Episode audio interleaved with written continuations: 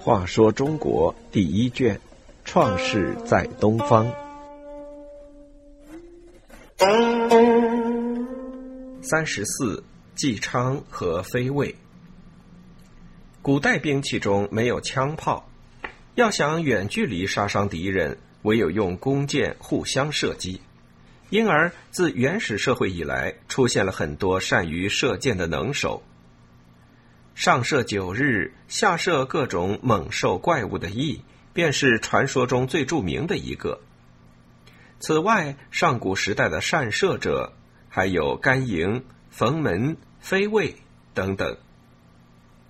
据说冯门是甘营的学生，他射箭是向甘营学的，但冯门后来射艺日精，名声亦大，《汉书·艺文志》。还著录有上古流传下来的冯门射法两篇。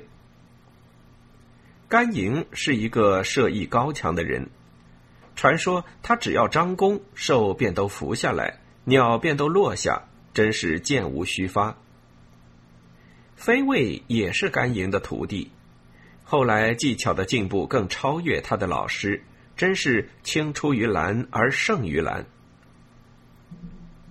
后来。飞卫也当了射箭老师，有个学生纪昌来向飞卫请教学习射箭的技术。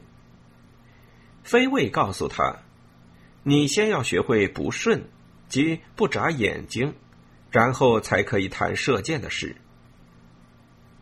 纪昌回去附在他妻子的土制织布机上，两眼盯着机柱来回穿梭，眼睛一眨不眨。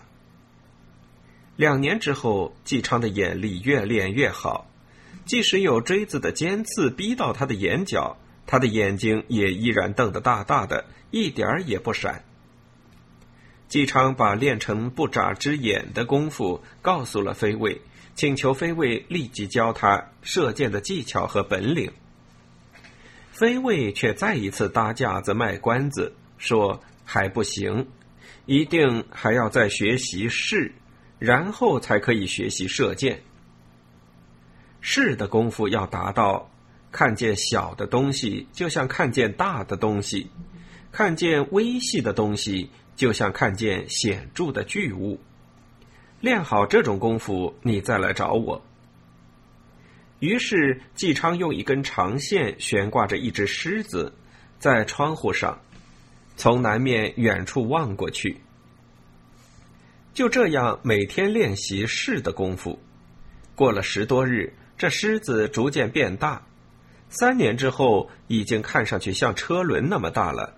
再看其他的物品，一个个都像丘陵高山那样。练就这样的功夫，纪昌认为可以开始练习射箭了。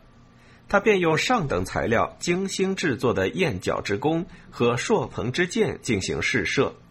结果在数十步之外射过去，箭头穿过狮子的心，而长线不断。纪昌用这样的成绩向飞卫报告，飞卫高兴的跳起来，拍着纪昌的胸脯说：“你已经学会了。”纪昌既然已经学得飞卫的射箭技术，他盘算天下能够比得上自己本领的，也只有飞卫一个人。于是他要谋杀飞卫，让自己的技能成为世上独一无二。一次，纪昌和飞卫二人在野外相遇，纪昌突然拔出弓箭向飞卫射来，飞卫见情况不妙，也拔出弓箭对射过去。两人发射的两支箭在中途因箭头相撞而坠在地，两支箭的力量互相抵消，轻轻落下，竟尘土不扬。这样，两人互相对射了很多箭，得到的都是同样的结果。飞卫的箭先用完，纪昌还剩一箭，便射向了飞卫。飞卫情急之下，用极细的棘刺之端对准箭头，不偏不倚的把箭拨落在地。经过这样一番惊心动魄的较量，二人觉得都无法胜过对方，便投弓于地，结拜为父子。拥抱在一起而流下激动的热泪。他们并在壁上刻字，用结为亲，立下誓言，不得将射箭技术再交给其他任何人。